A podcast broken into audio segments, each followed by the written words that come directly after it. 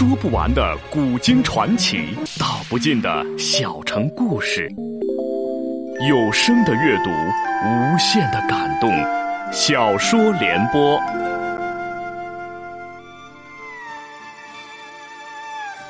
三国末年，司马氏把持魏国朝政，不惜私养死士，以暴力暗杀政敌。浑浊的世道，让名动天下的竹林七贤也难独善其身，深深卷入其中。请听吴畏撰写的《中国古代大案探奇录之竹林七贤》，由时代播讲。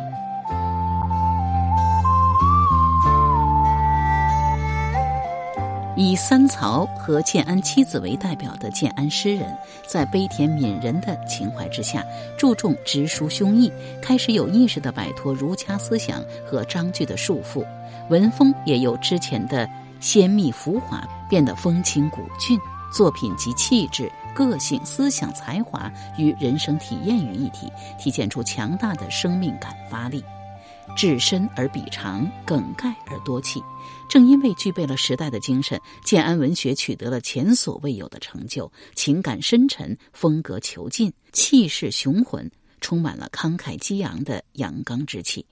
整个建安时期，社会虽处在大分裂、大动荡中，却独有文学一枝独秀，放射出绚丽的异彩，俊才云蒸，作家辈出，成为中国文学史上的。黄金时代，尤其是诗歌的长足发展，奠定了文人诗在文学史上的主导地位，给后世留下了深远的影响。这是这个时代文学的异彩。而建安风骨还不仅仅局限于文学的成就，它开启了文学的自觉时代的大门。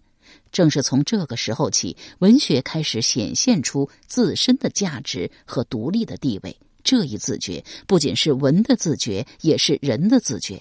这一时期的文学充满了自主自发的探索意识，逐渐的，文学上的探索过渡成了哲学意义上的探索，这才有了紧随其后的玄学兴起。有意思的是，动乱不安的时代造就了建安风骨，曹操成为文坛领袖；政治黑暗、充满杀戮的魏晋时期，则诞生了玄学，其创作者正是曹操的养子何晏。曹操堪称汉室江山的真正终结者，而引发汉帝国崩溃的正是何晏的祖父何进。作为一个屠夫的儿子，何进能够登上历史舞台，左右天下局势，全靠那一年汉灵帝广选美女。建宁四年，也就是公元一七一年，汉灵帝刘宏立宋氏为皇后，并大赦天下，唯独不赦党人。汉灵帝生性荒淫无度，为了自己享乐，又派人到全国各地采选美女，选入宫中。就在这一年，南阳宛县屠夫何真之女何苑被选入宫中。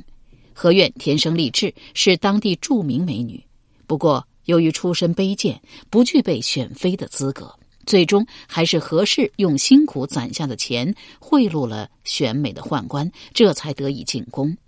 汉灵帝初见何苑，肯为她如花似玉的容颜倾倒，但他没有想到的是，这样一个千娇百媚的美人，将成为他人生中最大的梦魇。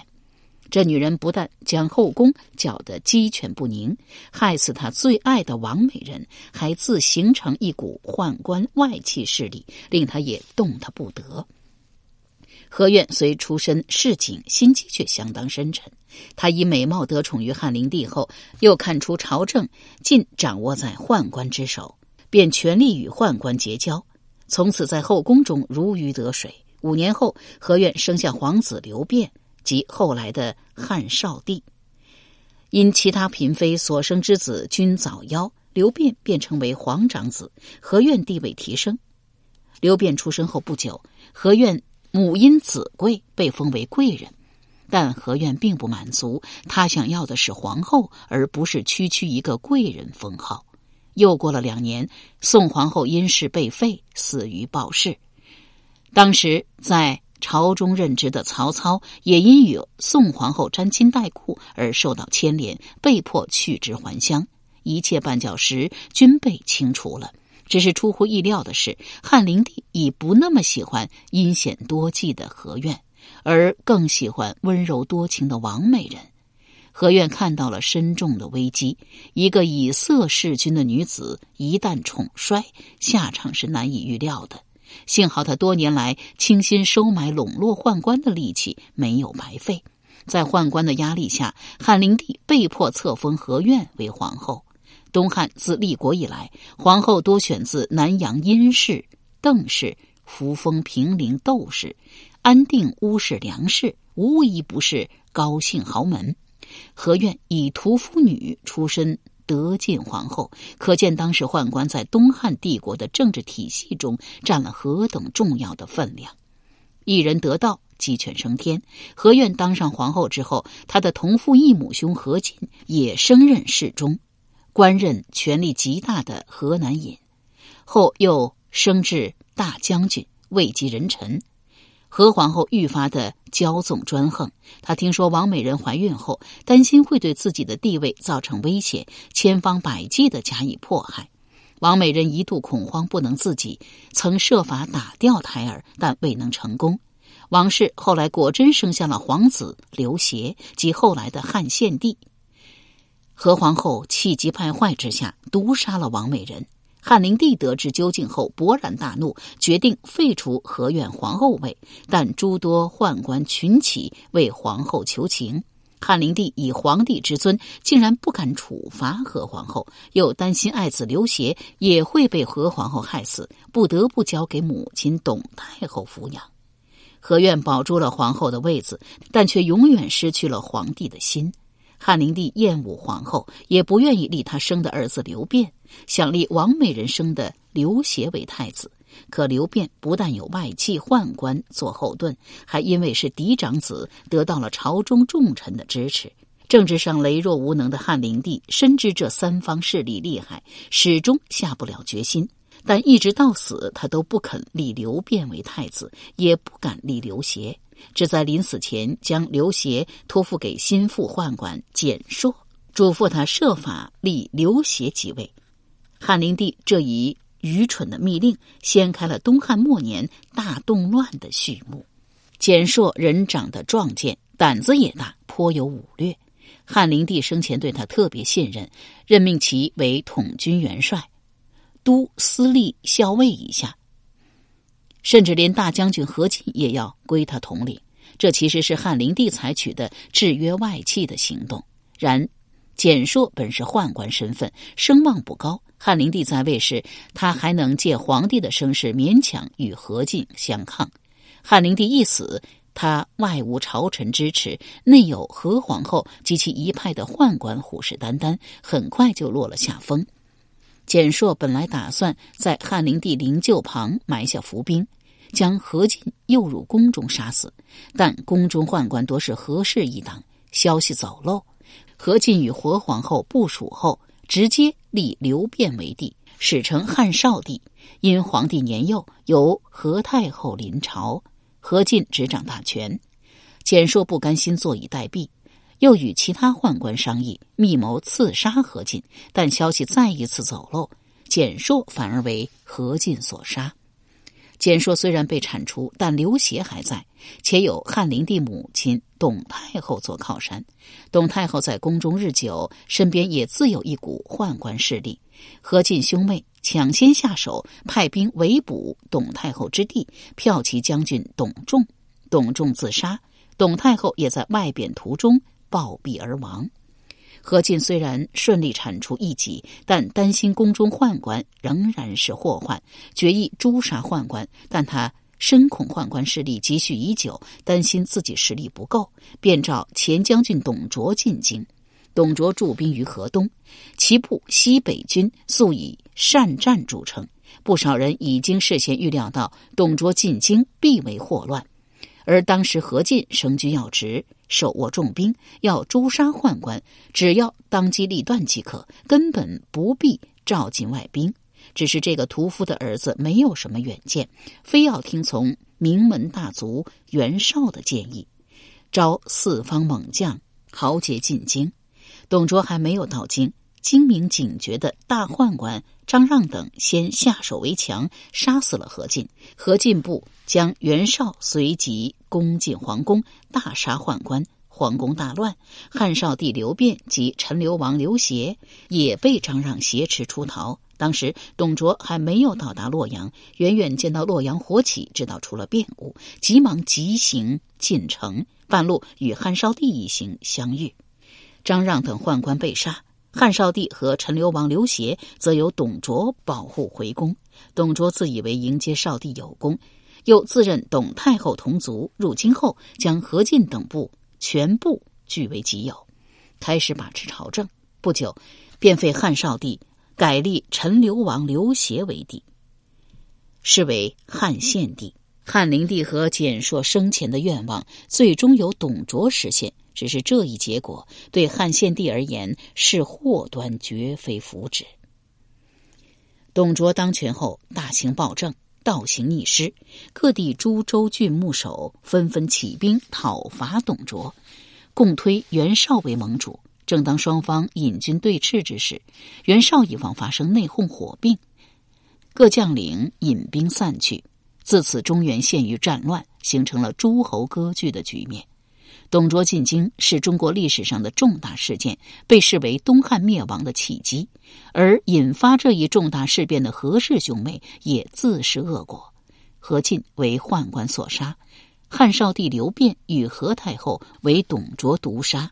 何氏一族也被斩尽杀绝，只有何进的儿媳尹氏因机缘巧合趁乱逃过一劫。尹氏当时已经怀有身孕，后来产下一子，这位遗父子就是后来大名鼎鼎的何晏。他长大成人后，不仅是正史名士的核心，更是成为中国思想发展史上划时代的人物。由时代播讲的吴畏撰写的《中国古代大案探奇录·竹林七贤》正在播出。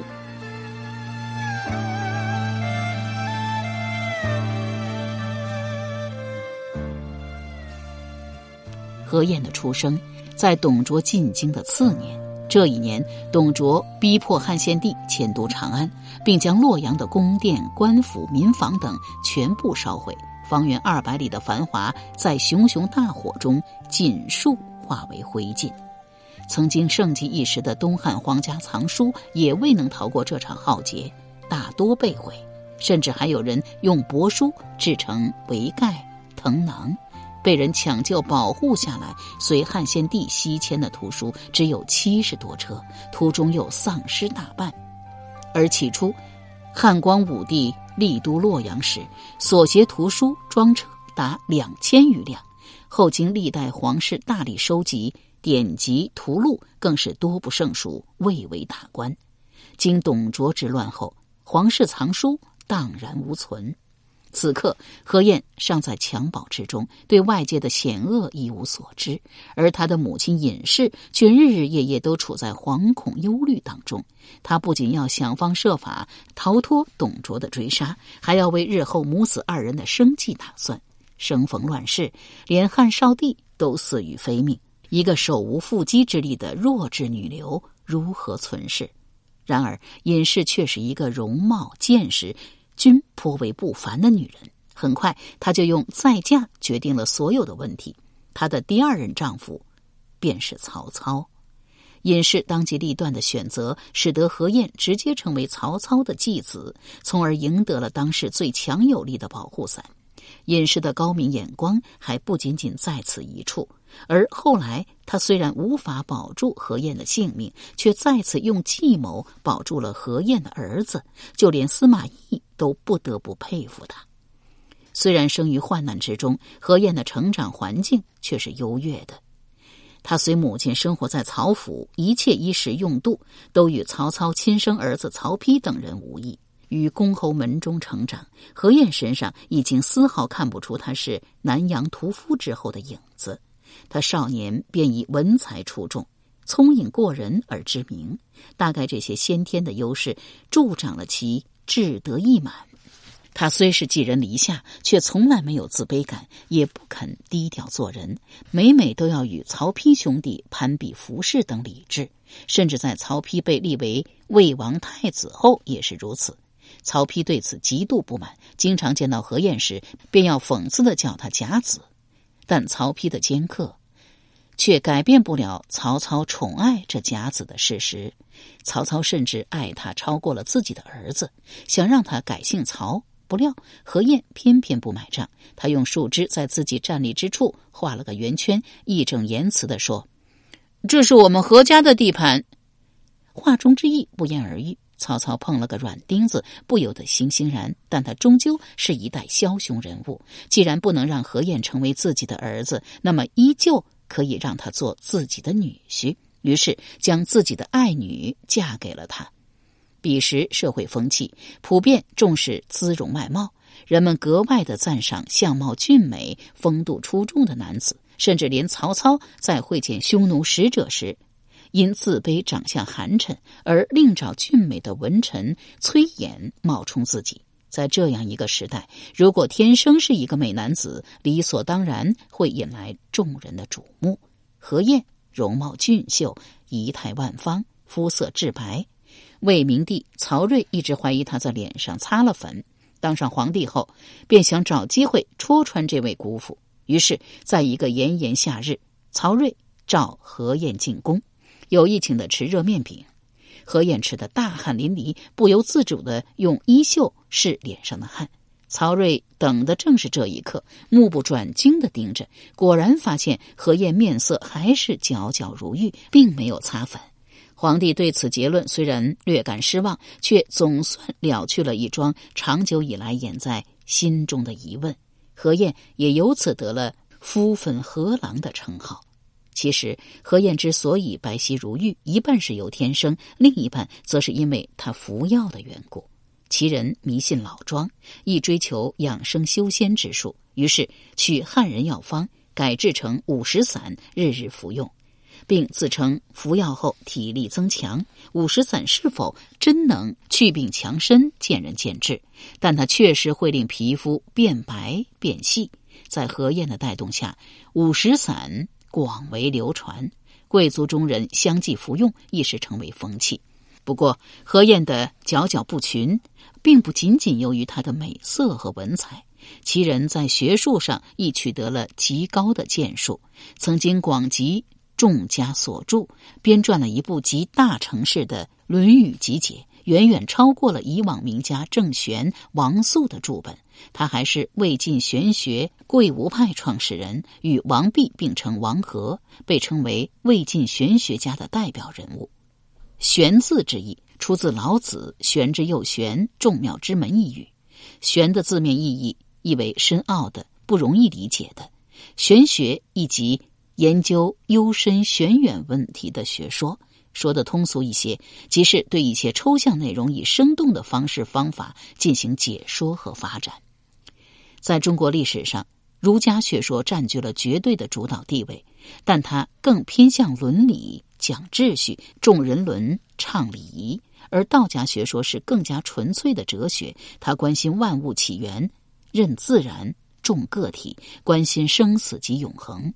汉朝立国之初，天下饱受战乱之苦，经济凋敝，国力羸弱，军民均欲休养生息。清静无为的道家学说遂成为国策，长达七十余年，直接造就了著名盛世文景之治，成为无为而无不为的典型政治范例。汉武帝刘彻即位后，为了加强集权统治和钳制思想，开始罢黜百家，独尊儒术。道家学说作为主流意识形态退出了历史舞台，并开始转化成神学，逐渐宗教化，道教由此而生。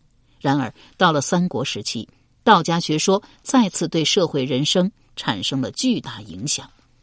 自汉帝国崩溃，政治风云变幻莫测，大批名士死于非命。正所谓天下大乱，贤圣不明，道德不一，失望的气氛笼罩了整个士林。社会的分裂也引发了学术的分裂，一度占官方学说正统地位的儒学工业之说，逐渐陷入了困境，再也无法维系人心。当世人不由自主的开始探索新的思想信仰时，思想的多元化出现了，纷扰的乱世之中，世人们无时无刻不存在朝不保夕的感觉。为了逃避残酷的现实，恪守清净无为的老庄道家学说，理所当然的得到了他们的偏爱。老庄哲学的根本就是道，而道就是自然。他强调放弃主观努力，一切顺应天性，与自然保持一致，无需有所作为。于是，世人们开始消极退隐，意图通过逍遥自在的行为来寻求精神上的宁静。老子、庄子、易经成为这一时期的主要研究对象，总称为三玄。玄学由此而产生。这门最初由动摇、怀疑所。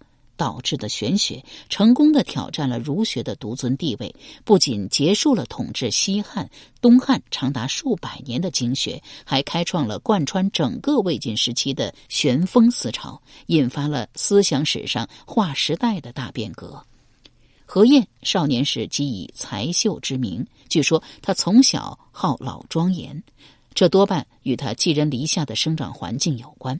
虽然他深得养父曹操喜爱，他本人已从未表现出半分自卑，甚至还常常故意与曹丕兄弟争出风头。但正如曹丕讽刺的那般，他毕竟是个假子。聪慧敏感的何晏能够意识到这种血缘决定的亲疏关系，而他与曹丕之间的巨大矛盾将注定他在政治上的无所作为。实际上，曹操、曹丕父子也绝对不会让他有什么作为。这对父子对血浓于水的曹植都要极力抑制，导致曹植连自己的妻子都无法保住，更何况他是假子呢？在魏文帝曹丕及其子魏明帝曹睿执政期间，何晏以曹操养子和女婿的双重身份，竟未得任何官职，始终赋闲在家。正是这种政治上的压抑，促使他开始服食五石散。五石散为东汉医圣张仲景所创，其成分更是些性烈有毒的食药，主要是用来治疗伤寒。何晏又在原药方上加以改进，服五石散非为治病，一觉神明开朗。所谓神明开朗，其实就是身体忽冷忽热，令精神产生亢奋。但何晏不计后果，将五石散当作家常便饭来吃，只求服药后所带来的一时快乐。尽管五石散费用昂贵，但很快在名士群中发展成为一种风尚。也可见苦闷是当时士人们的普遍心情，包括后来的嵇康也加入了服药的名士行列。只是服用五石散后副作用很多，服后人的皮肤热燥干裂，必须奔走发散。有的人难以忍受，就去卧冰。服药也给生活带来诸多不便，比如皮肤变得极白极嫩，以致都不能穿紧身的衣服，不然会磨破皮肤。宽衣薄带由此应运而生，还有人的皮肤变得吹弹可破，细腻到不能洗澡，导致身上生出了许多虱子。门虱灰尘也因而成了名士风度的象征。更有甚者，会因服用过量导致精神错乱、抽搐而死。尽管如此，名士们依旧乐此不疲，沉湎于这种自我麻醉中。如果果真服药而死，倒是可以彻底超脱尘世的纷争，获得心灵的宁静。金香公主性情娴静，对丈夫的怪癖不能理解，尤其何晏服药后时常胡言乱语，与同伴们自称是诸神。公主又是惶恐又是厌恶，担心丈夫早晚会惹祸上身。有一日，金香公主去探望母亲杜夫人，忍不住大倒苦水，气告道。何晏为恶日甚，将何保身？杜夫人反而笑道：“如此，你就不用嫉妒何晏了。”杜夫人当年是王允连环美人计的关键人物，曾为董卓、吕布、关羽、曹操等人倾心仰慕，均是能够翻云覆雨的不是豪杰人物，其所经历的大风大浪，远非常人所能想象。他也不看好女婿的将来，但他认为何晏既热衷于服药，便不会再有精力去宠爱别的女人。做寡妇总要好过做杜妇，于是让女儿不必再理会何晏，任其作为。服药毕竟只能成一时之快，且人的脾性容易变得暴躁易怒，不能从根本上解决问题。为了寻求精神的慰藉，何晏便与好友夏侯玄、王弼等人挥陈清谈，倡导玄学。由于他们的观点离群脱俗、玄谈简约，轻动当世，世人莫不景目效仿，由此成为一时风气。不仅如此，何晏掀起的清谈之风，影响了魏晋南北朝几百年的政治文化，玄学也成为魏晋南北朝的思想主流。由时代播讲的无畏系列小说《竹林七贤》，今天就播送到这里，请明天继续收听。